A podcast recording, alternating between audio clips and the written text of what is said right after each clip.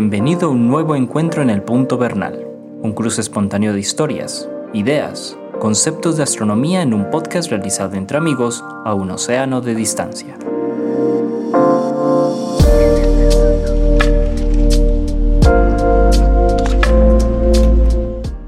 Hola Antonio, ¿cómo vas pues? Bien, Jorge, ¿tú cómo estás?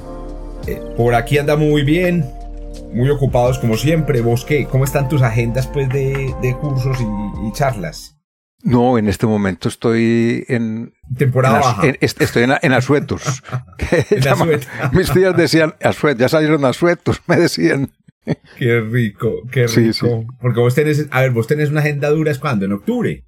En noviembre. Ah, es en noviembre la, en, la agenda. del segundo semestre es en noviembre. Correcto. La agenda dura. porque esa semana está la semana de la ciencia. Ya, y ya tengo. Esa semana que eso es una celebración en toda España, que en todos los colegios de España. Pues aquí se celebra, se celebra la semana de la ciencia.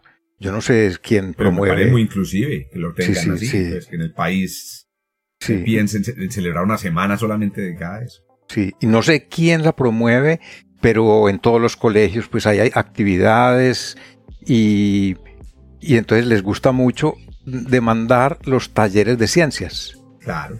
Una semana dedicada a la ciencia, muy bueno. Y, hacen, todos los alumnos hacen carteleras y, ponen los científicos de, notados y luego también mujeres eh, con notables de la ciencia en la cartelera. Hacen muchas, muchas actividades, hacen. Oiga, hablando de eso, tenemos que hacer, aquí estaba viendo los, los, episodios que tenemos pendientes, tenemos que hacer un episodio sobre las mujeres de la, de la historia de la astronomía. Es muy importante. Nos, invitamos, nos invitamos a una astrofísica que sepa bastante del asunto, creo que tengo el nombre. Ah, qué bien. si querés lo conversamos después en... Sí. Eh, tras, tras, bambalinas. ¿Oíste, Antonio, ¿De dónde viene la palabra bambalina? ¿Tenés, ¿Tenés una idea? no, no, no tengo idea. Las bambalinas. Es el tipo de cosas que no ocurren hablar eh, al principio de, punto vernal. Para quienes nos escuchan por primera vez, estamos aquí sentados, como ya escucharon. un divulgador muy activo en, Barcelona. Bueno, eh, Antonio es divulgador del Observatorio Fabra. Em, y eh, a Jorge Zuluaga, que soy yo, profesor del pregrado de astronomía de la Universidad de Antioquia, profesor de astronomía y física. Estoy en Medellín, Colombia. Entonces sí, por aquí vamos organizando ahí al, al qué, a, cómo van saliendo nuestras, nuestras conversaciones de, de cafetería, como llamamos a, estas, a estos espacios del, podcast Punto Bernal. Sí, sí, sin programar nada, lo único que programamos es de qué vamos a hablar hoy. Exacto. Y, de, y, y, y temas para hablar, los que uno quiera en astronomía. Exactamente. Esperamos que la gente lo esté disfrutando. Que a propósito, aprovechemos para decir que en las plataformas donde nosotros publicamos esto hay espacios para comentarios. aunque, aunque no lo crean, a veces leemos los comentarios. Por ejemplo, en estos días, Antonio, no sé si te pasó, que no sé si alguien te escribió, que subimos el programa sobre los temblores del sol. Sí. Y no subimos el, sonido del sol. Ah, sí. Claro, claro. Se nos olvidó subir el sonido del sol, pero ya eh, Joshua lo cambió. Ah, ya Joshua cambió el audio, así que ya, ya para que tengan, para que se, lo escuchen, por favor. Porque las personas que nos escuchan seguido, pues eh, que lo vuelvan y, busquen el, momentico en el que se produce, eh, en el que subimos el sonido, que es muy interesante, escuchar la voz del sol. Hombre, como temblores como iba uno a pensar que el sol sonaba. Imagínate que, tiene sonaría. No, sí, sí. Bueno, el día de hoy vamos a hablar eh, de un tema que no habíamos hablado, Antonio, es increíble. Pues ya habíamos hablado de la Vía Láctea, pero no hemos hablado sobre las galaxias en general. Exactamente. Entonces, hablemos hoy de las galaxias. Hoy, hoy es clase de galaxias. Clase de galaxias. Nos explayamos sobre la Vía Láctea. Muy interesante. Correcto. Entonces, Antonio, hermano, como siempre, a ver, ¿usted cómo comienza una clase, una charla sobre las galaxias? ¿Qué comienza decir? Mira, yo, yo creo que tenemos que empezar por complementar lo que dijimos sobre la Vía Láctea, porque... Muy interesante. porque todas las galaxias que conocemos parten de, de, la Vía Láctea. claro, parten de la... Y, de que se pensaba que todo pertenecía a la Vía Láctea.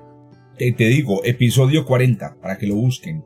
Ve, aunque, aunque en Spotify no aparecen numerados, yo creo que esto lo vamos a tener que agregar esa numeración porque la gente a veces dice, ah, esta gente dice que episodio 78 y uno, y uno busca y ahí no están los números.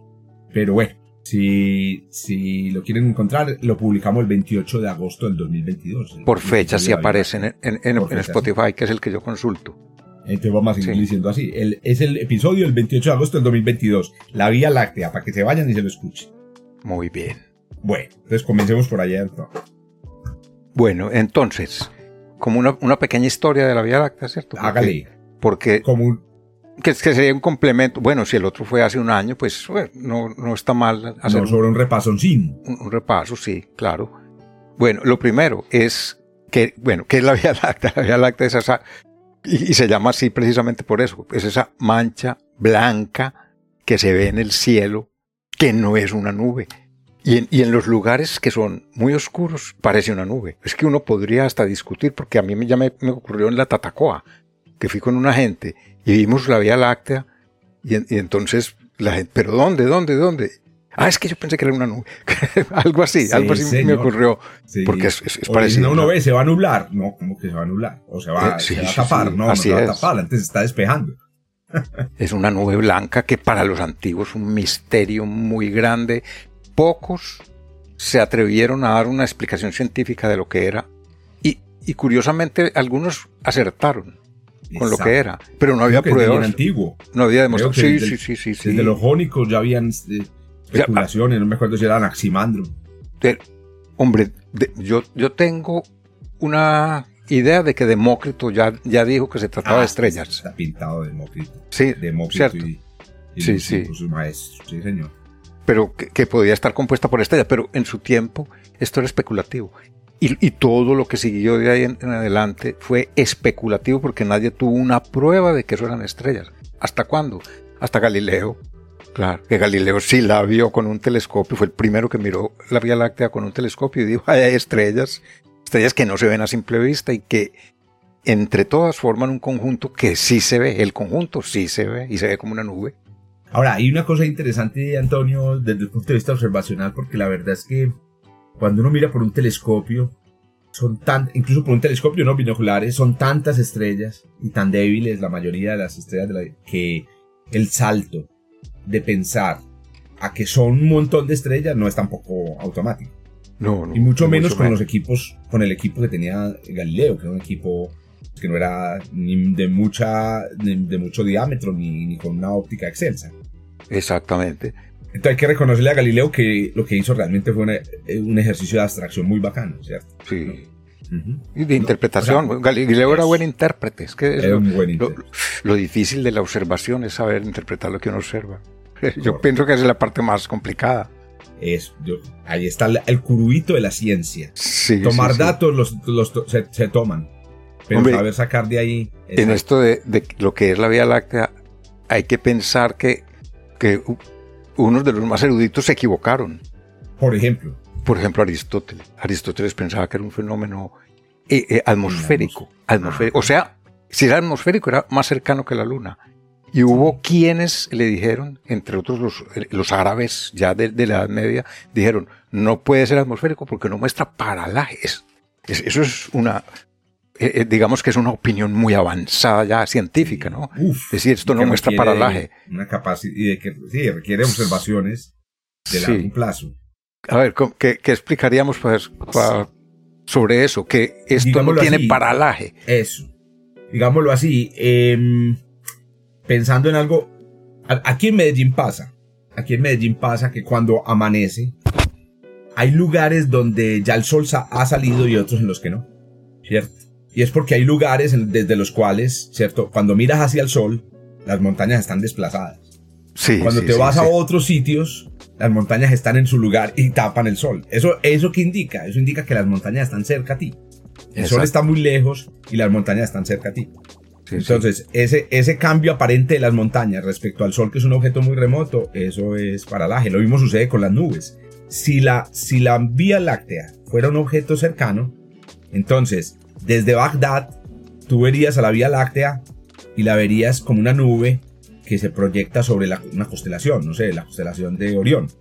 Pero si te vas para Alejandría, o más lejos, o, o te vas para mm, eh, eh, Granada, en España, se debe proyectar. Ese cambio de posición haría que la nube cambiara y se viera detrás de otras o, junto a otras estrellas. O, tapando, tapando otra constelación.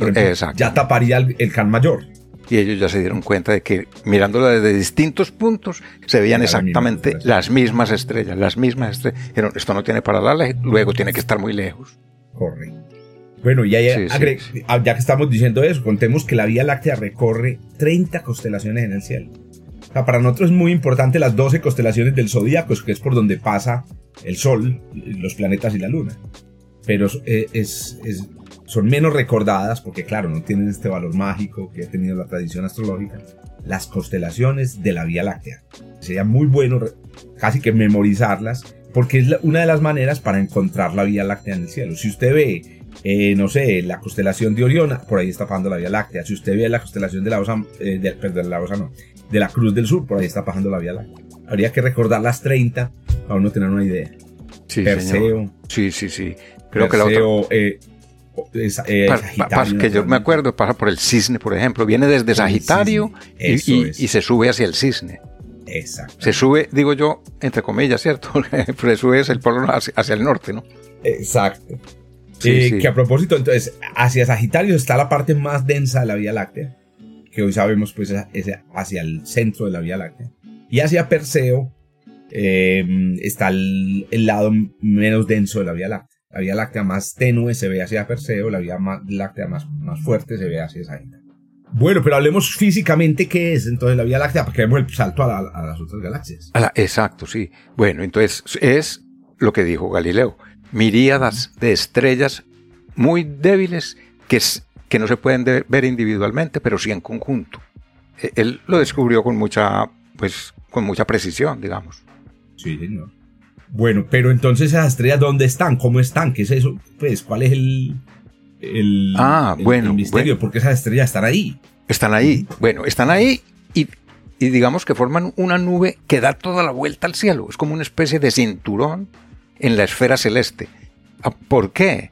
Porque la galaxia, que nosotros pertenecemos a esa galaxia y todas las estrellas que vemos de noche pertenecen a esa galaxia, a esa Vía Láctea tiene una forma y esa es una forma aproximada de plato, como un platillo volador, ¿cierto? Pero que en vez de ser redondo, redondo, es con brazos que salen como, si fuera...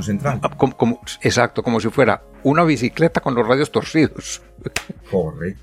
Bueno, y eso todo está formado por estrellas.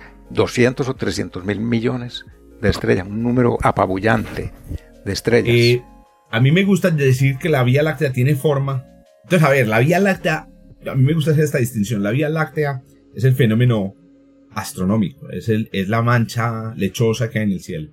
Ya después de, la de las investigaciones posteriores, tienen que ir al episodio de la Vía Láctea, con las investigaciones de, los Herschel, Caroline y de, y de William, y después la de Harlow, las de Chapley eh, em, y otros, ya se convirtió en un objeto físico en el espacio. Entonces yo, yo, Jorge Zulvaga, llamo ya a ese objeto galaxia. Que a propósito, galaxia realmente es el nombre que deriva directamente del griego y que tradujimos después en otras lenguas. Sí. Eso. Exacto. Entonces, decir galaxia y Vía Láctea es equivalente. Para un griego, por ejemplo, decir galaxia suena completamente. Pero para mí, como astrofísico, la galaxia ya es algo físico, ya es algo, ya es algo tridimensional yo hablo más bien de la galaxia como objeto tridimensional eh, en lugar de referirme a la Vía Láctea como el objeto tridimensional. Pero es una cosa, pues digamos, entre gustos no hay disgustos. Entonces, entonces, entonces, esto era una introducción a lo que quería mencionar de que a mí me gusta decir que la galaxia tiene forma de arepa de huevo. Sí, ya recuerdo Para los colombianos, dicho la vez pasada. Creo, la gente que vive aquí en Latinoamérica, creo que se entiende a qué nos referimos. Una arepa es una un pastel así muy aplastadito y el huevo se pone por dentro en la mitad. Donde físicamente para la galaxia, la parte de la arepa, que es la parte de la torta, que son miles de millones de estrellas, como nos estaba diciendo Antonio, se llama el disco, el disco de la galaxia. Y el, y el huevo, o la yema del huevo, que es la parte central, se le conoce en astrofísica como el abultamiento central. El bulbo también, se llama bulbo galáctico o el bulge el bulge en inglés. Sí, sí, sí. Y, esa región del bulbo es muy interesante porque mm, eh, es una región que contiene mm, menos polvo, mucho menos polvo, entonces tiene menos capacidad actualmente para formar estrellas. Entonces, por la misma razón, las estrellas que uno ve en el, hacia el bulbo de la Vía Láctea son estrellas en su mayoría, estrellas em, que viven mucho. Y esa es la razón por la que se ve amarilloso. El bulbo se ve amarilloso mientras que el disco contiene muchas estrellas que han nacido, que viven poco, que son estrellas azulosas. Sí, sí. Ahora vamos a, por qué se ve como una como, un cinturón alrededor del, del eh, cielo. Es porque nosotros estamos dentro y lo que estamos viendo ahí es, eh, como, le decimos a eso, e, es como no decir transversalmente el plato, sino a lo largo del, propio material del plato. Claro, si, miramos transversalmente, veríamos muy pocas estrellas. Eso es. Porque tenemos mucho más material a lo largo del propio plato que transversalmente, que perpendicularmente al plato. Yo no sé, yo eh, no sé si todos han visto, todo, yo creo que sí, todos hemos visto estas imágenes de ciudades en donde uno ve una multitud de personas impresionante en la calle. Y cuando uno está allá dice, pero no, es tan impresionante. Y es porque, claro, si, nosotros vemos una multitud de personas desde la, desde la multitud, vemos todas las, vemos las cabezas de, de, personas que están muy, muy, muy lejos inclusive, todas juntas. Y entonces se ve como una inmensa multitud. Cuando vemos hacia arriba no vemos casi personas, o hay personas que están en un balcón, etcétera, que también están en, misma, en la misma ciudad. Entonces yo también a veces lo comparo con estar dentro de una multitud. Sí, sí, sí. Estar dentro de una multitud. Bueno, algo, a ver, Antonio, yo sé que, yo sé que aunque nosotros decimos que no preparamos nada, yo sé que vos tenés siempre tu derroterillo. Hago, un, hago un derrotero en Word. Vos haces un derrotero. Siempre, siempre, siempre. Lo que queremos decirle a las personas que nos escuchan es que no compartimos derrotero. O sea, la idea es que esto suene muy... Si, Antonio me compartía el derrotero, aquí estaríamos. Parte 1, capítulo 1, sección 1. No, no, no, no, Para, para... Y el derrotero es simplemente una, una serie de, de puntos a recordar. Que no se nos quede nada entre el tintero, o lo menos posible, siempre. Siempre se le quedan a uno cosas. Siempre. Siempre. Pero que, sea, que sea lo menos posible. Exacto. Entonces no quiero romper con tu derrotero, así que prefiero que digas, bueno, ¿cuál sería el siguiente tema para tratar? Ya aclaramos que es la Vía Láctea, la Claro, claro, exacto. el siguiente tema tiene que ver con lo que se llamaba hasta el siglo XIX nebulosas. Excelente. Nebulosas. Entonces había unas nebulosas muy pocas que se discutía qué eran esas nebulosas. Y eso se discutió ya en el, a principios del siglo XX. ¿Qué son estas? Por ejemplo, la nebulosa de Andrómeda. Esa, era, esa fue la clásica. Bueno, pero antes de que lo digas, antes de que, de que hablemos de eso, que hay que aclarar una cosa ahí, porque también eh, a veces eh, nos falta aclarar que las nebulosas como nebulosas se conocen pues desde hace mucho. Inclusive yo me imagino que en la antigüedad, Antonio, tú me corregirás, eh, se conocía la nebulosa de Orión, se había visto y, se, y, los observadores, tanto de la antigüedad como la Edad Media, seguramente la distinguían como un objeto raro, un objeto especial. Sí, sí, correcto. Cierto, la nebulosa de Orión. Entonces recordemos, nebulosas que, pueden, que podrían ser fácilmente visibles a simple vista, la nebulosa de Orión, seguramente la nebulosa del Águila puede, ser vista con una manchita en cielos muy oscuros, no sé. Yo la he visto por la Tatacoa, la nebulosa del Águila. Eh, hay otra ciertos cúmulos globulares que se ven como nubecitas que también eran nebulosas porque no se sabía lo que era. Exacto. Entonces, claro, hay, hay nebulosas de nebulosas. Bueno, ya después llegó la era del telescopio. Entonces llegó, llegaron los, los buscadores de cometas como Charles Messier y descubrieron también un montón de nebulosas. Ya aparecieron las nebulosas planetarias, ¿cierto? Estas nebulosas de las que estaba hablando, Antonio, que tú estás mencionando, son unas nebulosas en, en ese grupo. O sea, de todo el conjunto de las nebulosas, hay unas que eran muy especiales. Sí. Ahora sí. Entonces, hecho este, este, esta aclaración, continúa, por favor. Bueno, esas que son tan especiales, siempre se pensó que podían ser parte de nuestra Vía Láctea, así como son las otras. Por ejemplo, la, la que se llamaba nebulosa de Andrómeda, que yo todavía le digo así, me quedé, me quedé porque así le dice mucha gente todavía la nebulosa de Andrómeda, y, que hoy sabemos que es una galaxia. Entonces, esa, esa galaxia es muy difícil de medirles su distancia. No fue fácil medirles la distancia. Entonces, como no se sabía con seguridad la distancia, pues simplemente había hipótesis de trabajo, igual que Galileo tuvo, que, que mm, Aristóteles tuvo la idea de que, las, la, Vía Láctea era un fenómeno atmosférico, pues estos también tienen hipótesis de trabajo y entonces se, se pensaba que eran parte de nuestra Vía Láctea, así como son las estrellas, o como es la nebulosa de Orión. Estas otras, pues esto se pensaba, pero hubo discusiones porque había quien decía que no, algunas de ellas, por ejemplo, esa nebulosa de Andrómeda, no era parte de nuestra Vía Láctea, que estaba por fuera de nuestra Vía Láctea. Que, ahí hay un... Ahí, recuerdo un debate muy interesante, bueno, que seguramente lo iba a mencionar, pero iba a mencionar solamente unos hechos, unos hechos que se agregaron a ese debate y es una cosa muy rara que, que pasaba con estas nebulosas. Bueno, que tenemos que recordar el trabajo del, em, eh, del Lord, ah, se llamaba? Los Rose, los Rose. Los Rose, correcto. Claro, claro telescopios gigantes. siempre recordamos a Herschel por, por ser eh, él y su hermana los constructores de los grandes telescopios del siglo XVIII, de los 1700 y los 1800. Pero en realidad en los 1800, los verdaderos leviatanes, literalmente. El, gigante, gigante fue el de los Rose. El, de los Rose. Tenía un edificio. 1,8 metros de diámetro el Hágame el favor. Era, era más, porque él lo que quería era también sentirse competitivo, porque Herschel había hecho uno de un, de un metro veinte. Sí, señor. Y él llegó a competir. Uno con ocho. El problema de los Ross era, era que estaba en un sitio que no era muy adecuado. Porque los, Escocia, ¿no? Er, no, eran. Eh, eh, no, yo creo que él es. Eh, eh no, de. Ah, irlandés, irlandés. irlandés, claro. Creo que irlandés. Con toda esa humedad hacer observaciones. Claro, era, era, muy difícil, pero sin embargo hizo cosas y llegó a fotografiar una nebulosa. Fotografía. Con su. no, a verla y dibujarla. Y dibujarla. Verla y dibujarla. No, no había fotografía todavía. Estamos hablando de 1840, por ahí. Es, la fotografía estaba todavía en daguerrotipo. Exacto. Pero llegó a dibujarla con una precisión tan grande que yo me, me, me sorprendo siempre que veo el dibujo de los Ross, que no es sino buscarlo en internet. Claro, que es y comparar de la. De, las M51. Exacto, M51. Que si uno, si uno la compara con las fotos del telescopio espacial Hubble, se da cuenta de lo preciso que fue los Ross en su dibujo.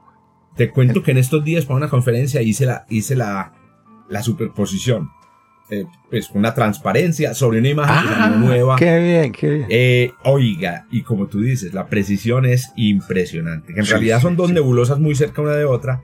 Y los Rose logró capturar esas dos, bueno, nebulosas en el sentido que están mencionando. Exacto, sí. Pero que quería mencionar esto. Entonces, eh, una cosa muy extraña que habían descubierto, que se descubrió durante el siglo XIX con las observaciones que algunas de estas nebulosas mmm, en algunas de estas nebulosas aparecían estrellas nuevas. Las que nosotros llamamos en astronomía novas. Claro. Es que ese era el, punto de discusión estaba, estaba allí, claro. Sí. Eh, una estrella nueva aparece en el cielo, pero porque casualmente aparece detrás de una nebulosa.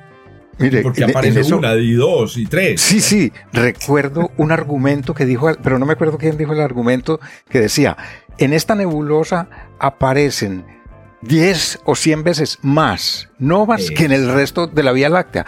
Tiene que ser que no es de aquí, porque ¿por qué, van, se van a, tener esa preferencia de irse precisamente para esa nebulosa? Ese era uno de los argumentos. Ese era Herbert Curtis, creo. Herbert Curtis, que fue uno de los, que fue el defensor de la idea de que estas nebulosas eran de naturaleza extra, extragaláctica. Exactamente. Mira, y, ahí en eso hay una curiosidad. A ver. Y es que eh, la controversia entre quiénes fue, entre Curtis y Chaplin. Y, y, Chaplin, Harlow Chaplin. Harlow Chaplin. Exacto. Y resulta que Curtis era el que tenía la razón. Él decía, eso es de otra parte. Y Chaplin se afincó en su idea de que era de aquí. Y hoy día es más conocido Chaplin que, Curtis. Hágame el favor. Y realmente sí, tienes toda la razón. Y realmente Chaplin, a mí, a mí siempre me ha sorprendido que este personaje, que fue realmente muy importante en la astrofísica, porque él fue el que midió las dimensiones de la Vía Láctea, los cúmulos globulares, fue el que aplicó en la práctica el método de Henrietta Leavitt y Hertzsprung y Egnar Hertzsprung para la determinación de distancias. Pero con todos esos antecedentes, ¿cómo es que se opone a la idea de la existencia de universos? Sí, él se pegó. ¿Y, y sabes quién lo convenció de que no era así? Sí. ¿Quién lo convenció? Pues resulta que Shapley criticaba a Edwin Hubble por su idea de que eran, ya, ya estaba la palabra que, creo que la acuñó Curtis, que fue universos islas. Para decir que esas galaxias estaban lejos. yo creí que era Hubble el que había acuñado el de, Me parece que fue Curtis el que, el que dijo la palabra universo. No estoy seguro, pero creo que fue Curtis. Lo cierto es que, que Edwin Hubble era partidario de eso, de que son universos islas. Y entonces Chaplin fue muy crítico con Edwin Hubble. Y Edwin Hubble, muy sereno, muy elegante, le envió una carta en la que le decía, mira las pruebas que tengo. Y, y, dicen que Chaplin dijo, es que esta carta acabó con mi idea de lo que es el universo, algo así. Sí, me acuerdo. Así como que también fue muy bonito, pues es bonito en el sentido de que claro, no es fácil bajarse. No, no, no, no, no, no. De su idea que él había sostenido, estuvieron un año peleando, Curtis y él, pues peleando entre comillas, por, por, porque su idea fuera la buena y le tocó humildemente decir, no, tiene razón. Todo lo que, te, que creías sobre el universo no es. Claro. Bueno, que parte bonita de la ciencia. Eh, así, y, así es como, es lo que nos diferencia justamente en la ciencia de otros discursos, otros discursos intelectuales pues muy respetables, pero esa, esa capacidad de ante nueva evidencia se modifican hasta las ideas más arraigadas. Lo que sea, que haya dicho quien lo haya dicho. No hay dogma. Exactamente. Eso es verdad. Bueno, Antonio, la pregunta es, ¿y cómo fue que se resolvió? O sea, ¿cómo fue que definitivamente se demostró que estas nebulosas estaban por fuera de la Vía Láctea? Hombre, yo creo que eso, en, en tuvo que tener ahí una participación muy importante porque fue con su descubrimiento al ver, por ejemplo, que en la tal nebulosa de Andrómeda había, había variables cefeidas se pudo medir la distancia. Y creo que de, de, pensar que estaba a 800 mil años luz, pasó a que, a que estaba a dos millones y medio. Dijeron, a dos millones y medio, ya esto está fuera de la Vía Láctea. Está más lejos que cualquier estrella que, que pongamos. Una cosa así, fue, me imagino que fue por distancia. Sí, exacto. Y fue, y fue Hubble, como tú lo dijiste, por la carta. En la carta le dijo, fue un descubrimiento completamente serendípico, como decimos en la ciencia también, completamente al azar. Que Hubble, bueno, no al azar, por ahí dicen cómo es que es. No es que exista gente con buena suerte, sino gente que está preparada para, para cuando llega el momento de, de, un descubrimiento. Em, y claro, el descubrimiento llegó. Una, una estrella, una variable cefeida en Andrómeda que descubrió el señor Edwin Hubble y que le permitió determinar esa distancia, como tú lo dijiste. Excelente. Ya con eso se resuelve el problema para Andrómeda. Sí. El, problema, el punto es, pero si Andrómeda está por fuera, a las demás, que tienen la misma apariencia, ¿cómo van a, seguir creyendo que están adentro? Y, que tienen también esa cantidad tan grande de novas. Exacto. Que, es, que es atípica en, los más, en las partes más cercanas de la Vía Láctea. Correcto. que es donde deberíamos ver más. Cierto, si todo esto fuera, deberíamos ver más más cerca. O sea, y en la Vía Láctea. En la Vía Láctea. Y estamos viendo más en las que están más lejos. Tiene, no, tiene sentido. que expliquemos, de una vez demos ese dato. En una supernova, en una, es que en una, supernova, en una galaxia como la nuestra, se supone que ocurre más o menos una supernova o dos supernovas cada siglo. Una supernova o dos cada siglo. Eso, eso hace entonces muy difícil que esperemos detectar una supernova en el lapso incluso de nuestras vidas. Es más, llevamos más o menos 400 años, también tuvimos un episodio sobre supernovas en el que hablamos de este tema. Sí, sí. Llevamos más o menos 400 años sin ver una supernova a simple vista en el cielo. En eh, nuestra galaxia, sí, sí. Pero miren este dato, vamos a, vamos a tomar el dato de dos supernovas por siglo. Si uno mira hacia el cielo y ve 50 nebulosas espirales, o 50 galaxias, en un año debe producirse en alguna de ellas una supernova, por pura probabilidad. Una, una por año. Exacto, como es una cada 50 años en una galaxia, entonces es una en 50 galaxias cada año. Exactamente. Y esa es la razón por la cual la mayor parte de las supernovas que nosotros conocemos hoy en día en realidad ocurren en galaxias, en galaxias allá afuera. Diferentes a la nuestra. Exactamente. Muy bien, Antonio. una, algo, porque aquí hay algo que corregir. Mira, buscando en Wikipedia qué galaxias se pueden ver a simple vista, me encontré con que enumeran cuatro. Una, la galaxia Andrómeda, que es la que estábamos diciendo aquí, que antes se le decía la nebulosa de Andrómeda y que todavía pues algunas personas lamentamos como nebulosa de Andrómeda, sabiendo que es una galaxia. Una. Dos y tres, las nubes de Magallanes, que se ven tan bonitas en el hemisferio sur y se les ve su forma irregular, se, ven muy bien, perfecta, a simple vista. y después mencionan a M33, que es una galaxia que está no muy lejos de la de Andrómeda y que es eh, una mm, satélite, una, satélite de la, de la galaxia Andrómeda. Y dice que se ve. M33. M33 es también. la triángulo, ¿no? Dice que está atada y pertenece al, grupo local. Ah, sí, está en el grupo local, sí. está en el grupo local y, está. No, es, no, es, satélite, sino que está. Está más cerca, es que, eh, los, eh, digamos que el grupo local está dividido en dos bandos. Los que pertenecen a la Vía Láctea y los que pertenecen a la galaxia Andrómeda. Son dos, los dos equipos que juegan ahí en el equipo local. Y entonces esta pertenece a la, a la de Andrómeda. Y entonces dice que se puede ver a simple vista. ¿Y, ¿Y, por qué lo dicen? Lo dicen porque si uno busca en la propia Wikipedia la magnitud de la galaxia Andrómeda, dice magnitud 5.5, 5,5. Y resulta que en estrellas 5,5 se ven a simple vista. De hecho, algunas de 5,5 podrían tener nombres comunes porque los veían, las veían los antiguos.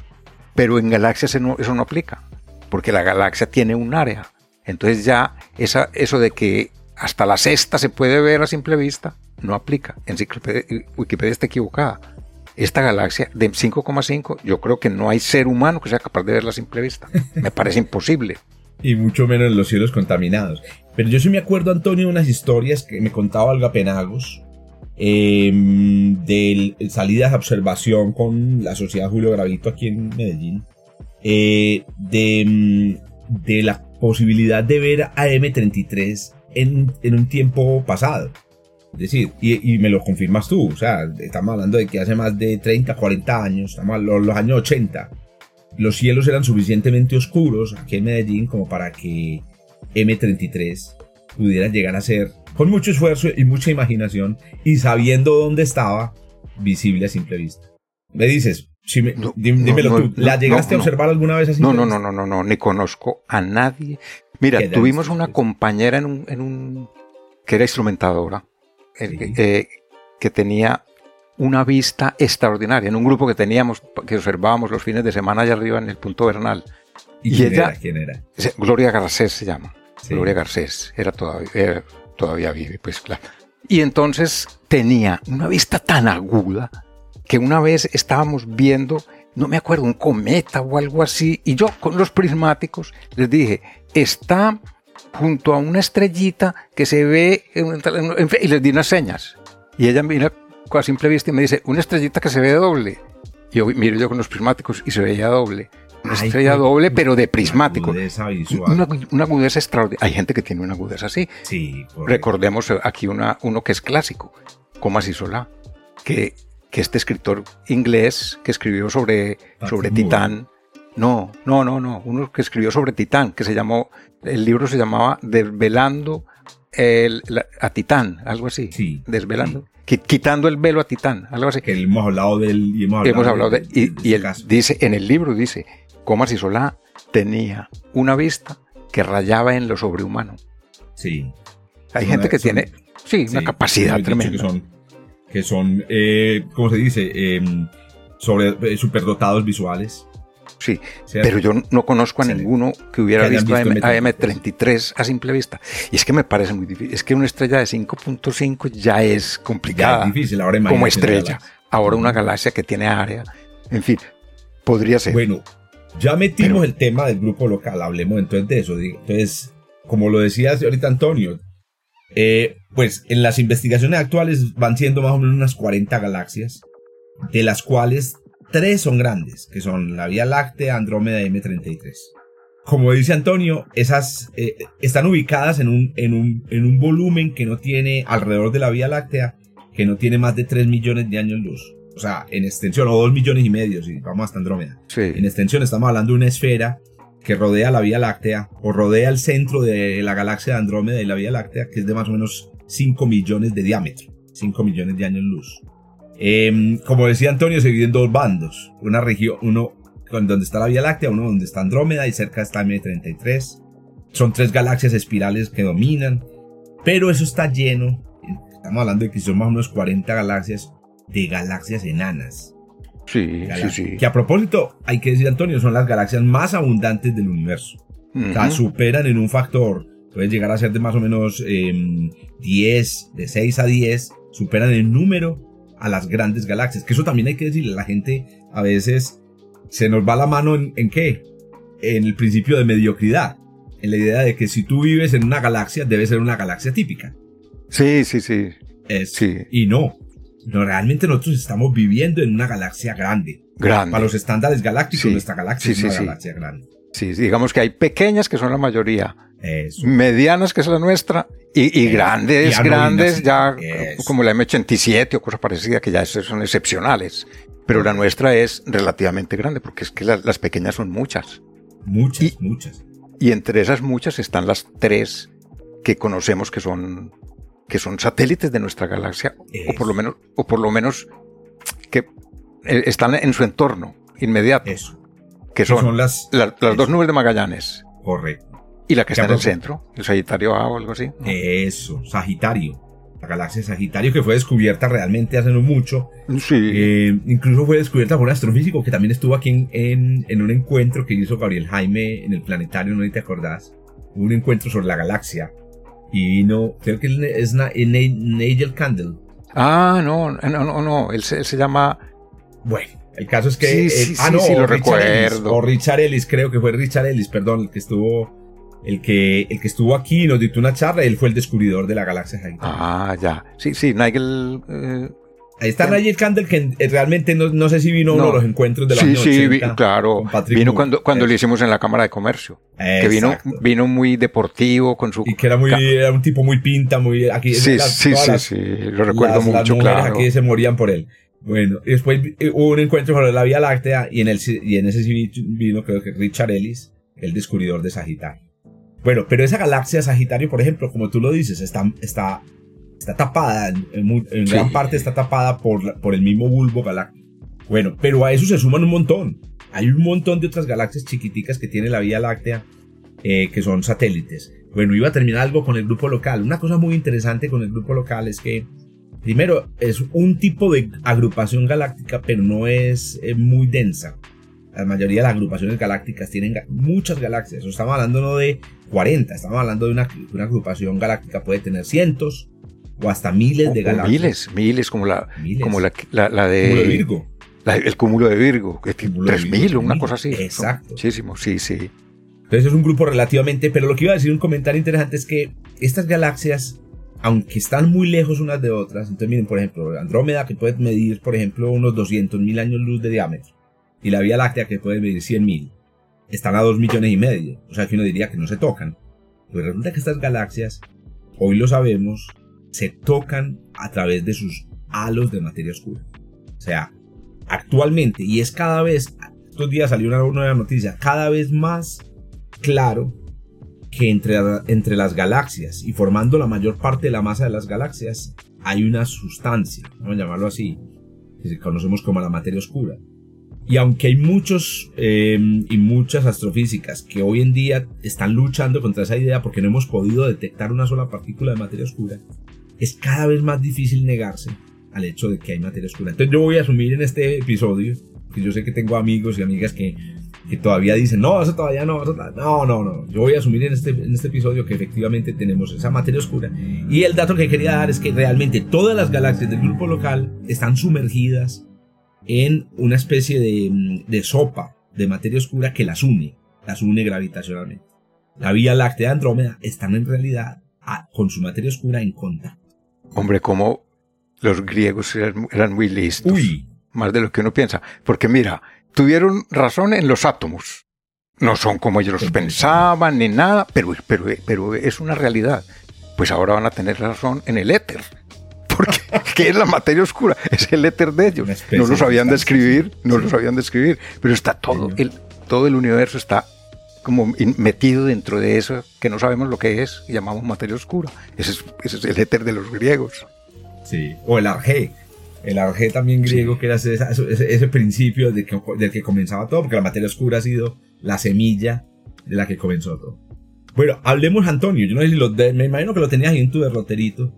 Eh, de los tipos de galaxias que existen en el universo. Claro. La clasificación de las galaxias es súper importante cuando hablamos de galaxias. Que es ahí sí, el, crédito es total, es de, es de Hubble. Fue el que hizo la primera clasificación de galaxias, que todavía se usa, curiosamente, ¿no? Porque eso es de los años 20 o algo así. Sí, claro, eso es antiquísimo. Antiquísimo, pues quiero decir. No, 30, 30, de los años 30. Años 30, imagínense. Entonces estamos hablando de 90 años Hace 90 años hizo la clasificación. Y todavía lo usamos en astrofísica. Y todavía, lo usamos En, sí, sí, sí. Con modificaciones, pero se usa. Que tiene un nombre hasta, por cierto, muy curioso, que es el tenedor de, Hubble. ¿Lo has oído mencionar así? Sí, yo lo he oído mencionar como el diapasón, pero me gusta. Ah, porque parece, se parece a un diapasón, claro. Pero, pero la verdad es que es un tenedor es más conocido un tenedor que sí, claro, un tenedor de dos de, dos chuzos. Pero ahí es donde hoy realmente uno puede pensar que hay una línea central si uno incluye las galaxias barradas. Perdón, si uno incluye los distintos tipos. Es que, es que entre las galaxias espirales, pues ya lo voy a mencionar, hay una diversidad morfológica muy interesante. Pero los sistemas de clasificación modernos ya se parecen más a un tenedor. Originalmente, los eh, Hubble era un tenedor con dos. sí, sí, sí, claro. Bueno, ¿y en qué consiste ese, ese, ese diagrama y esa clasificación? Bueno, ese, yo, me, aquí sí es imaginación mía, yo pienso que tal vez Hubble pensaba que eso era como una especie de árbol genealógico, del que, cómo surgen, y entonces como unas van naciendo de otras, lo pensaba él así. Entonces tenía unas, las galaxias elípticas, que son galaxias redondeadas, y entonces, pues eh, redondeadas quiero decir en forma de esfera, y esa esfera, pues a él, él le dio subvalores. Entonces, esfera A, B, C, D, depende de qué tan achatada fuera. ¿Cierto? La, esfera, esfera, era, me imagino que la A. Y luego se iban achatando hasta que a una quedaba como un huevo muy estirado. Entonces, pero entonces eran todas de tipo eh, esferoidal, digamos así. Correcto. ¿Cierto? Bueno. Entonces, y él le daba números. Números. la, esfera era cero. La esfera era ¿Ah, cero y la, y la, y la más, eh, digamos, redonda era 7. Ah, ya, yo pensaba que era con, era con letras, A, B, C, D. Sí, no, era, era con ah, números. era con números, sí, sí. Exacto. Entonces, e, entonces están la E0, E1, E2, ta, ta, ta, ta, hasta E7, que ya eran las más achatadas de todas. Sí, que, que las llama elípticas. Más que, ¿cierto? Claro por, eso y ese, y ese número, Antonio, perdón, antes que, que, es, que, te, que, te, interrumpa, ese número tiene que ver con el grado de elipticidad. Entonces, por ejemplo, sí, sí, sí. una galaxia E1 es porque es eh, 10% eh, eh, de achatamiento. O sea, el, el, la, parte, sí, sí, la parte más, más pequeña es 10% más pequeña que la parte más, más amplia. Y la 7 es 70% de achatamiento. O sea que es, casi, casi un cilindro, pues. Eh, casi una, una, torta. Casi una. Sí, sí, sí, sí, sí. O sea, un huevo, un huevo, sería por ahí un E3 o un E4. bueno, y ahí también hay que mencionar otra cosa, Antonio, ya aprovechando que estamos en estas galaxias que son así, como tú lo dices, esferoidales, boludas, boludas. Mencionar simplemente que eh, nosotros las vemos en el cielo boludas, como una bola, pero hay que tener en cuenta que uno puede ver una cosa con forma de huevo, em, uno puede ver o un huevo o una, una mandarina. O una. Vamos a hacerlo con frutas de una vez todo. Entonces vos tenés dos tipos de formas que se ven de lado, se ven como huevos. Se ven una sandía y una mandarina. Pero claramente eh, son diferentes, porque las, la sandía tiene forma como de balón de, de fútbol americano. Sí. En cambio, la mandarina es una esfera achatada. Sí, correcto. Exacto. Entonces, nosotros en astrofísica llamamos a las galaxias que tienen forma de sandía, ¿cierto? O de huevo también. Las llamamos galaxias abusadas, como del uso, los, usos de del hilo. O, o lo llamamos técnicamente elipsoides prolatos. Elipsoide prolato. Y a las galaxias que tienen forma eh, tridimensional, las mismas galaxias estas, llamamos también elípticas, la llamamos un elipsoide oblato. Oblato, como la Tierra. La Tierra es un elipsoide oblato. Ahí están. Las mandarinas. Exacto. Pero hay que tener en cuenta que en las imágenes uno no ve eso. Como en el cielo las galaxias parecen planas, uno no puede distinguir si una forma elíptica corresponde a un elipsoide oblato o prolato. Y para saber si corresponde al uno o lo otro, hay que profundizar en las observaciones. Hay que observar muy a fondo la, la, luz o incluso el movimiento de las estrellas que hay en esas galaxias. Bueno, entonces estas elipsoides eh, elípticas forman lo que es el mango del tenedor. Listo. Ahora vienen los dos, ¿cómo le llamamos eso? los dos, los, dos pinchos, de, los dos pinchos del tenedor paralelos. Esos dos pinchos son galaxias elípticas. Entonces, uno de los pinchos es espirales. Es espirales. Es una espiral normal, ¿cierto? ¿Qué, ¿Y cómo es la galaxia espiral? La galaxia espiral normal eh, tiene un núcleo muy brillante que es lo que llamamos el bulbo ahorita. El, bulbo, exactamente, compuesto, compuesto por estrellas, y de ahí salen unos brazos que tienen una forma espiral que leí, creo haber leído en alguna parte que, era, que, es una espiral matemática. Ah, sí, claro, es una espiral. me vas a coger aquí donde me escuchen mis estudiantes de galaxia y cosmología me matan. Es una espiral exponencial. Una espiral Algo así, sí, sí, sí. sí. una forma pues matemática muy específica. Exacto y entonces puede tener varios, varios de esos brazos. Normalmente son dos que se subdividen y entonces eh, ya en, las, digamos que en los extremos, en la periferia, uno, ve cuatro o seis brazos. Entonces esas son galaxias espirales, normales. espirales normales, sí, que también tienen numeración. Sí, eh, esas son las que tienen letras. Ah, por eso yo pensaba que todas tenían letras. Estas tienen letras, sí. están las espirales SA, SB y SC. Es, o sea. Eh, en la eh, clasificación original. Exacto, la S por espiral spiral. Sí. que las ah, espirales SA son este, eh, las que tienen el bulbo grande. Sí. O muy, muy luminoso, muy brillantes. sí, sí, sí. Y así, hasta llegar a las SC que tienen el bulbo muy chiquitico sí, se parece como más bien a, las aspas de una, de, una, de una cortadora de césped. Exactamente. El núcleo es muy pequeñito y las aspas son más bien relativamente grandes, pero no rectas como una cortadora de césped, sino retorcidas. Exacto. Bueno, entonces ese es uno de los pinchos del tenedor. ¿Y el otro? Y el otro pincho del tenedor son también espirales, pero ya no tienen un bulbo central, sino una especie de barra central. Por eso se llama espirales barradas especie de barra central formada por estrellas y de los extremos de esa barra es de donde salen brazos espirales, que suelen ser dos, ¿cierto? Uno de cada extremo. Eso, que, que después se subdividen o lo que sea, pero, pero originalmente son dos. Sale uno de cada extremo, en sentidos opuestos. Exacto. Entonces ahí, ahí por ejemplo, nosotros podemos empezar a, a meter a, las galaxias que hemos mencionado hasta ahora. Por ejemplo, paradójicamente, la Vía Láctea en realidad es una galaxia espiral barrada. Barrada.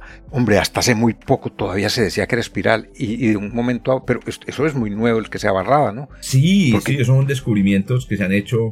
Tal vez en este siglo, o, ¿cierto que sí? Sí, sí, sí. Sí, sí, sí. yo me acuerdo que se decía... Ah. El, el, mapa más detallado que tenemos hoy de la estructura espiral de la Vía Láctea se ha construido con los datos de Gaia. Sí que son datos tomados en los últimos años. Claro. De si estamos hablando de la última década más o menos, em, hemos tenido datos que nos han permitido ya mapear con mucho detalle la distribución de las estrellas. Y se sabe que es barrada, que es espiral barrada. Exacto. Mientras que, por, ejemplo, M33... Andrómeda. M30, eh, Andrómeda, por ejemplo, M31. Andrómeda ya no es una, eh, ya, ya no es una barrada. Ustedes pueden buscar, aquí lo estoy haciendo, en Wikipedia, si ustedes buscan en Wikipedia la galaxia de Andrómeda, yo normalmente siempre pongo la búsqueda en inglés, porque en inglés me parece que aparecen más detalles. Por ejemplo, mira que aquí, ah bueno, no, aquí también están en, la, en la Wikipedia en español aparece, lo primero que aparece es tipo, tipo. Y en tipo aparece entonces que es una galaxia espiral de tipo SA. Es una galaxia de tipo SA. Entonces, o sea, espiral, normal. Normal, no, no espiral barrada, sino normal. Esa es la de Andrómeda. Bueno, y es que uno, uno ya lo, alcanza a ver muy bien en las fotografías. En las fotografías se ve un bulbo bastante grande, pero no, no, no recto ni cosa parecida, como hay algunas que se, se ve muy bien. Aunque el problema de Andrómeda es que no se ve de frente, sino un poco de perfil, lo que llamaban los fotógrafos media business. ¿Cómo se le llama? los fotógrafos le decían a uno, para, los que hacían retratos, de frente, de media business o de lado. Sí, le tenían sus... Oiga, eh, entonces la Vía Láctea es barrada, que estoy leyendo también más a fondo, la Vía la, eh, Andrómeda también se considera que contiene una pequeña barra, ah. una pequeña barra, entonces también se considera una, una, una barra. Es que la clasificación moderna galáctica se ha enriquecido muchísimo. Porque claro, ya hoy en día se han observado millones de galaxias. Sí, sí. incluso Antonio, yo no sé si vos conoces un proyecto de ciencia ciudadana muy bacano que llama em, el, el em, Su Universe. Sí, claro, claro. Sí, ¿cierto? Sí, Su Universe es el, es, el, es el consorcio de proyectos. Y hay uno que se llama Galaxy Zoo. Ajá. Que pone a la gente a observar imágenes tomadas por los levantamientos, por los censos galácticos y a clasificarlas y a decir si hay, si hay, si hay cosas raras en, en la clasificación. Exacto. Sí, le dan unas pautas y le dicen, mira, eh, tiene que mirar esto y esto de esta y esta otra manera, o en fin. Sí. Yo eh, ese, universo lo conocí con respecto a la búsqueda del planeta 9. Ah, sí, correcto. Correcto, que también un proyecto ahí relativo al... Sí, no sé si todavía seguirá ese proyecto, ya eso está muy callado, ¿no? Sí. Yo no yo, que yo recuerde, no, o sea, no recuerdo haber, eh, eh, haber visto más ese proyecto. Bueno, el caso es que con tantas observaciones, con tantas galaxias que tenemos en nuestro haber, ya la, la clasificación se ha enriquecido mucho. Y, esa, y, y, bueno, inclusive en los años 50 ya había suficientes observaciones para que tuviéramos un esquema de clasificación mucho más eh, enriquecido. Estaba buscando por aquí, es que no me acuerdo. Ah, no te digo, me van a matar todos mis estudiantes de Galáctica porque esto es un tema, esto es un tema del, del curso, pero claro, como, como, buen profesor yo, yo refresco el tema únicamente para, para la clase eh, eh Baukulers, ¿cierto? Ah, el esquema de... Sí, sí, Exacto. Sí, Eh, ¿cómo, a ver, pronuncia. Ah, yo diría que es Baukuler, porque Baukuler, exactamente. ¿Cierto?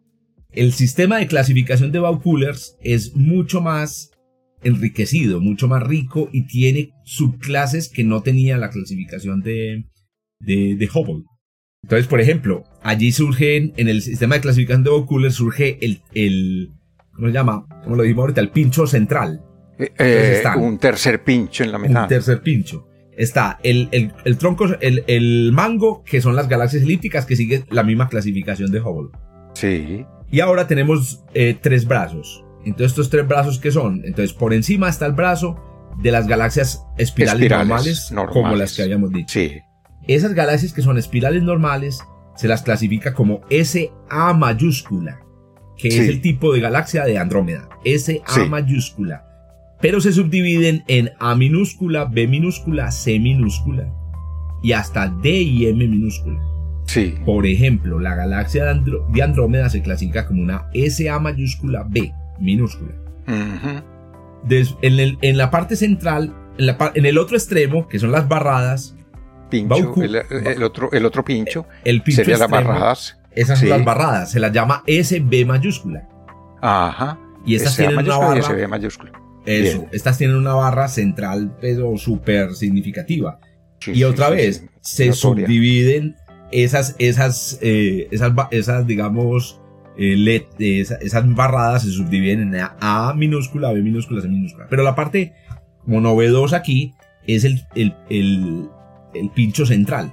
Que ese no era de Hubble. Eso. Ese pincho central que no lo tenía la de Hubble son galaxias de tipo SA mayúscula, B mayúscula. Y son galaxias que tienen una apariencia que está intermedia entre espiral normal y barrada. Espiral barrada. Ah, qué bien. Es que son tan, es tan rica la morfología de las galaxias que era apenas lógico que hubiera una subclasificación, una nueva clasificación con subdivisiones. Exacto. Entonces miren pues, miren cómo queda, aquí ya para que vamos organizando. La Vía Láctea es una espiral en la clasificación, pues digamos, moderna, SB mayúscula, o sea que es barrada, y de subtipo B minúscula. Sí. O sea, que es una barrada intermedia. Listo. La Vía Láctea. Andrómeda. Esa es la Vía Láctea. La Andrómeda se clasifica como una SA mayúscula. O sea, S, es una espiral normal. Exacto. con una subclasificación B minúscula. También. SAB. Intermedia. Exacto. Que SBB y SAB. Exacto. Que a propósito, esa letra minúscula habla de qué tan abierto, bueno, ya lo habíamos dicho, qué tan brillante es el bulbo, pero qué tan, también qué tan abiertos son los brazos espirales. Qué bien. Bueno, y finalmente M33, que también lo habíamos mencionado, es también como Andrómeda, es una SA mayúscula, pero el, subtipo, el tipo con la letra minúscula es C, o sea que es mucho más abierta sí, sí. que Andrómeda y que la Vía Láctea. Y hay que decir que es una, galaxia muchísimo más pequeña que la Vía Láctea. esta de Pinwheel, la M33. Eso es. Es mucho más pequeña. Que ahí también, eh, muy, siquiera lo mencionaste, porque claro, eh, eh, está la clasificación morfológica, pero resulta que entre, entre clases morfológicas pueden haber diferencias de tamaño del disco. Sí, sí. Ve, hay que mencionar algo que me, acabo de caer en cuenta que... Sí. Y es que el, el, Hubble pensaba que realmente esto era como un árbol genealógico, ah, que unas generaban las otras. y ya sabemos que no, ya sabemos que no es así, ¿no? Que inclusive pensaba que era la, la, evolución, como tú lo dijiste muy al principio, de las redondas y se iban degenerando y se, eh, iban volviendo espiralo. Y resulta que ahora sabemos que no es así. Incluso hay galaxias elípticas que nacen de que se juntan dos galaxias espirales. O sea, de alguna manera resultó ser al revés. Sí, sí, sí, pero no siempre. Es, que no siempre, exacto, no importa. Exacto. Son tan tantas, tantas las galaxias que, que la, la, cantidad como de variaciones es, infinita. Pero sí, sí es muy claro hoy en día, Antonio, como tú lo dices, que los modelos de formación galáctica muestran que las galaxias elípticas son, el, son como el, el, producto final de la evolución galáctica. Para formar una galaxia elíptica tú tienes que, bueno, contemos esto, todas las galaxias de tamaño medio o grande, incluyendo la Vía Láctea, M87 también, hemos hablado de galaxias elípticas, pero una galaxia como M87, em, todas las galaxias de tamaño medio grande se forman por, son Frankensteins. Son pues como el, monstruo de Frankenstein. el único monstruo de la literatura que no tiene nombre, qué pesar, le tocó el nombre de su creador. Son como monstruos de Frankenstein que se arman con pedazos. Entonces, la Vía Láctea realmente es, una colección de más o menos unos, no recuerdo el dato, pero pudieron ser unos 20 pedazos. 20 galaxias que chocaron más o menos em, y crearon el disco que vemos hoy de la Vía Láctea. Incluso todavía los choques continúan. Ahora, cuando los choques son muchos, o se producen choques entre grandes ya monstruos de Frankenstein, ahí ya es donde se produce una galaxia elíptica. Y esa teoría es muy notable cuando, cuando uno ve los cúmulos. No sé si vos has visto los cúmulos de galaxias, sobre todo los cúmulos que son muy, muy ricos en galaxias o muy apretados que los vemos ahora, son muy famosos hoy porque están saliendo con las imágenes del JWST o el Hubble. Uno ve que la región donde hay más galaxias es la región donde están las grandes galaxias gigantes elípticas. Y es porque, claro, hay demasiada congestión y entonces hay choques y esos choques forman estas galaxias elípticas. Que resultó ciertamente ser al revés de lo que Hubble pensaba. Exactamente. Sí, sí. sí. Sin quitarle mérito, evidentemente, por supuesto. Ah, no, no, no. Eh, eh, eh, pensemos en lo que en lo que hizo Howard, como lo, como lo de. Con ah. unas evidencias ahí medio. con nada, empezando. Empezando.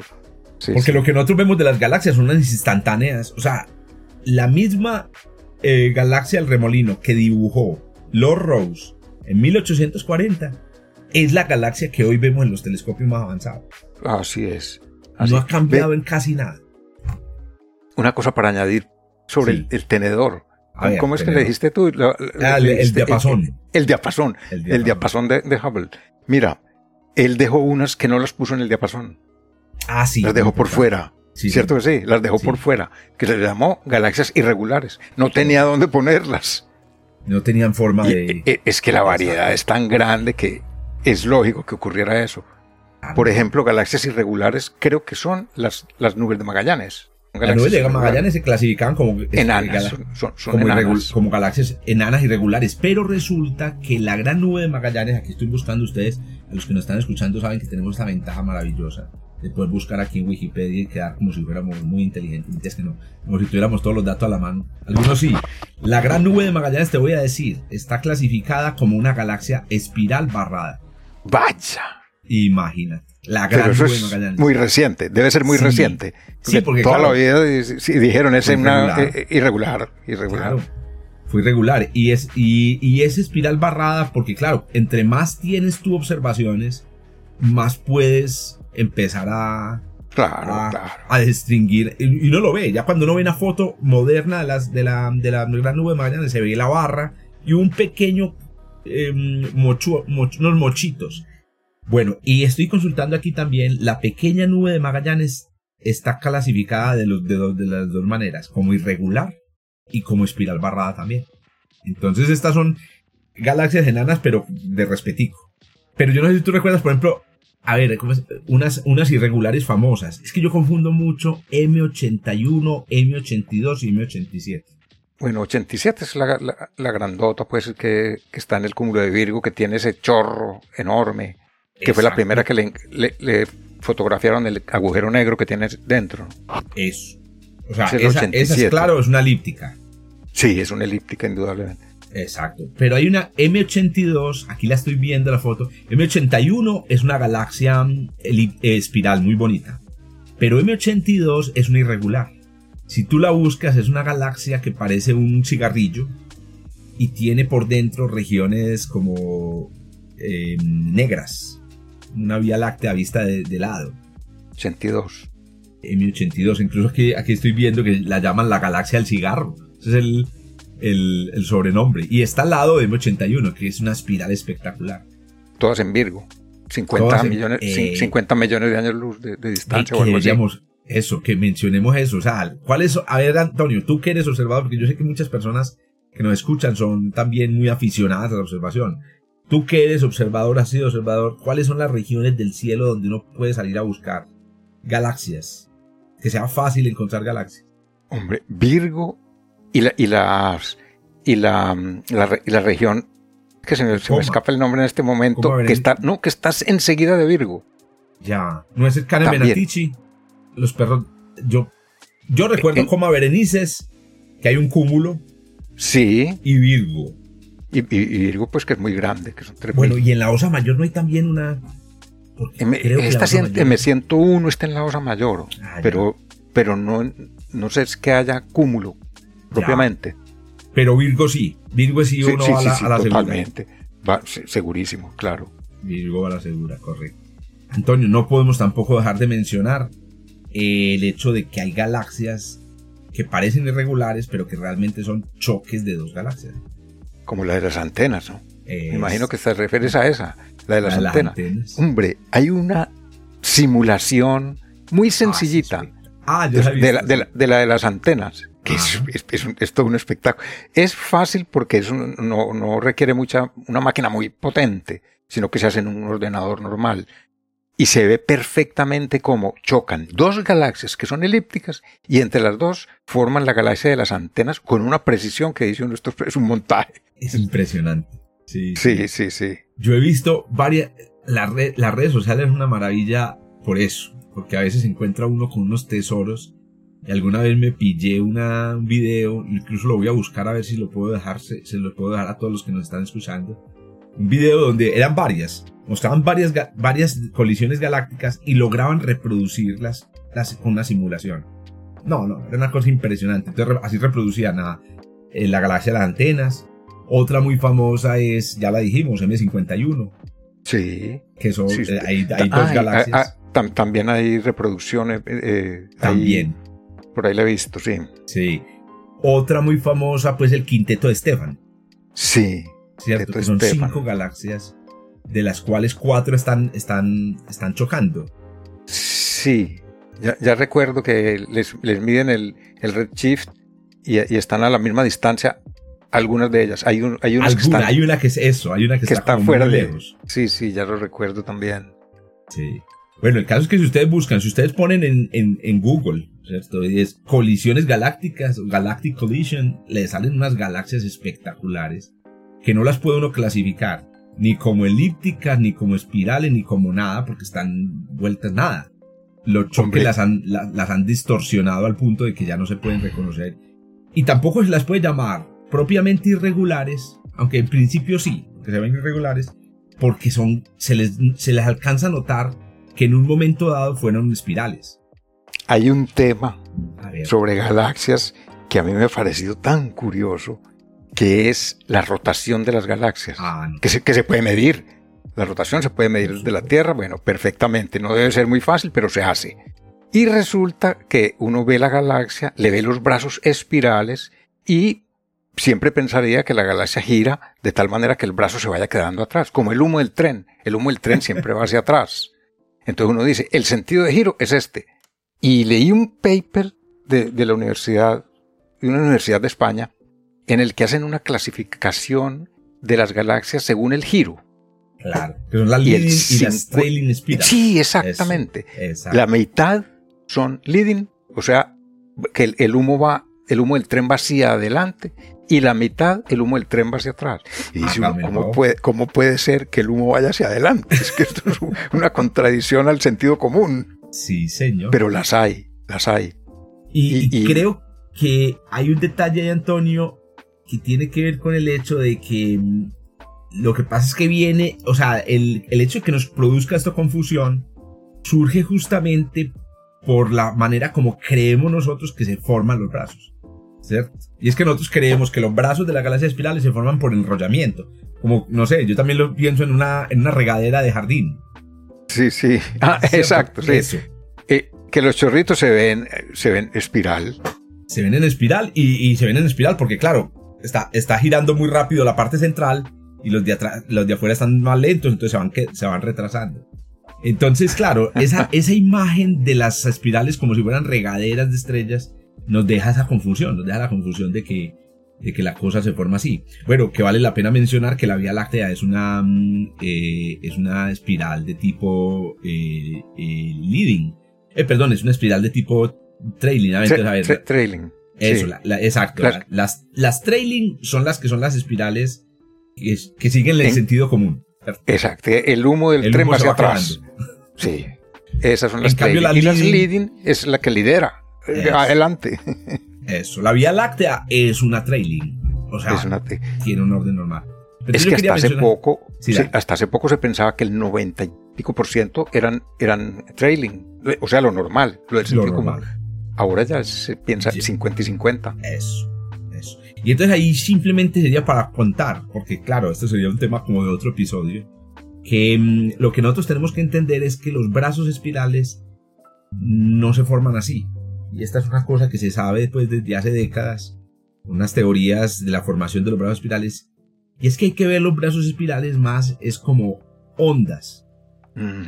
Lo que estamos viendo es una onda, una onda, y las ondas no están hechas, las ondas están hechas de, de, mm, bueno, esto es difícil decirlo, pues de información. Es un chisme que se propaga. Piensen en las olas del agua. Las olas del agua se propagan por el agua pero el agua no se mueve, con la, no se mueve al, digamos, cuando, cuando, cuando una ola pasa, digamos, eh, eh, debajo de un barco, vamos a ver en alta mar, cuando una ola pasa debajo de un barco, el barco sube y baja. El barco no es arrastrado, sino que sube y baja, ¿cierto? Así pasa con los brazos espirales. Esto es un, un dato curioso. Las estrellas que están en los brazos espirales no se quedan en los brazos espirales. Por ejemplo, el Sol. El Sol no ha estado siempre en el brazo de Orión. Sol ha pasado por todos los brazos, pero los brazos siguen ahí. Entonces, bueno, repito, es una cosa como para que le dediquemos un rato y habría que hacer dibujos, pero sí, hay que decir, como los brazos son olas, olas en, la materia no tienen que ir para el lado que nosotros esperamos. Sí, sí. Pueden ir para un lado o pueden ir para el otro. Ahora, en la pregunta del millón ahí es, ¿de dónde salen esas olas? ¿Quién produjo esas olas? Y las últimas teorías que yo conocía es que estas olas son eh, excitadas, son inducidas justamente por las galaxias eh, que van chocando contra la galaxia. O sea, a medida que las galaxias, como lo decíamos ahorita, como las galaxias espirales se forman como monstruos de Frankenstein uniendo. Entonces, ¿qué, qué pasa? Cuando ya se ha formado el disco, el, una galaxia externa llega y va a chocar con la, con la galaxia y induce olas Claro, queda como una especie de reverberación. Una reverberación. Y esa reverberación vive mucho tiempo. en el caso de una galaxia es miles de millones de años. Entonces lo que tenemos, por ejemplo, como brazos espirales en la, en la Vía Láctea es una reverberación que quedó de su formación. Ave María Antonio, ve hermano, nos quedaron temas, le voy a decir qué temas nos quedó importante, nos quedaron importantes. El centro de, de las galaxias. Sí, claro. dediquémosle, vea, pues aquí lo va a anotar en, en nuestra lista de episodios por el centro de las galaxias. Nos queda, digamos, como por contar el centro de las galaxias. Nos queda por contar también el origen y la evolución de las galaxias. bueno, y otra cosa, las galaxias que se llaman eh, irregulares, ah, no. Galaxias activas. Núcleos galácticos activos. Esos que son, los que, que son los que producen los cuásares y cosas parecida. Pero hay otro. Ah, ya hicimos un episodio de cuásares, sí, señor. bueno, ¿qué otro? El, bueno, el, el, tema de las galaxias es muy grande. Se, se, me escapa en este momento algo, algo, algo. Bueno, hay un tema está ahí. También las colisiones de galaxias son, son, es un tema muy interesante para... ¿Cómo, es que se llaman estas galaxias que son atípicas? Em, pero más allá de las irregulares... sí, sí, no, por su forma, sino que son galaxias atípicas. Eh, sí, a ver, lo que pasa es que solamente se me ocurren las galaxias activas, las galaxias Cypher, las galaxias... Ah, las Cypher, sí. Las Cypher, que serían núcleos galácticos aquí. Bueno, en fin, el tema es largo. Ahí tienen, sin embargo, pues una, una conversadita de una hora. De que tiene que ser largo por, lógica. Porque ¿de qué está hecho el universo? De galaxias. sí, esos son los ladrillos que producen el universo. Vea, dejémoslo ahí. Los, las galaxias son los ladrillos del universo. Y las estrellas, diría yo entonces, son los átomos. Sí, sí. Átomos que forman ladrillos y ladrillos que forman el edificio pues, de, este, de este universo. ¿Sabe qué? También los grupos los cúmulos de galaxias también es un tema que sería bueno tratar algún día. Antonio, ¿usted más o menos cuánto le calcula que vayan a ser los episodios totales del... Vamos en el episodio 78. 78. ¿Lleguemos a los 500 o qué? Pues... Hombre, sería, una, cosa interesante porque llevamos dos años más o menos y hemos hecho 70, un año y medio, llevamos 78. Yo no me he cansado todavía. No, no, no, no, no. Mira, el que no se tiene que cansar es el que los... Y yo hasta ahora he, escuchado buen feedback. Sea que Qué bueno. Saludos a todos los que nos escuchan con frecuencia y a los que nos están empezando a escuchar. Hace poquito alguien me, me, se lo recomendé y me dijo, ah, yo no lo conocía. Y me volví a encontrar con esa persona y me dijo, excelente. Entonces, bueno, a los que les gustan las, las cosas conversaditas y sencillas, porque esperamos que, esperamos, yo a veces también son muy, se me va la mano pues como en en los comentarios ya muy niveludos, astrofísicos. Eh, espero pues que... No, yo creo que todos los niveles están bien, son bienvenidos. Excelente. ¿Cierto? Porque unos aclaran a, aclaran otros. Que, que sepan... En la variedad está el placer también. Eso. Que sepan quienes nos escuchan que nosotros también escuchamos comentarios, sugerencias, correcciones, todo, todo. Somos oídos abiertos. Muy importante. Muy bien, Antonio. Nos escuchamos entonces la próxima en, ocho días estamos En ocho días. Chao, Muy bien. Listo, Jorge. Chao, hasta luego.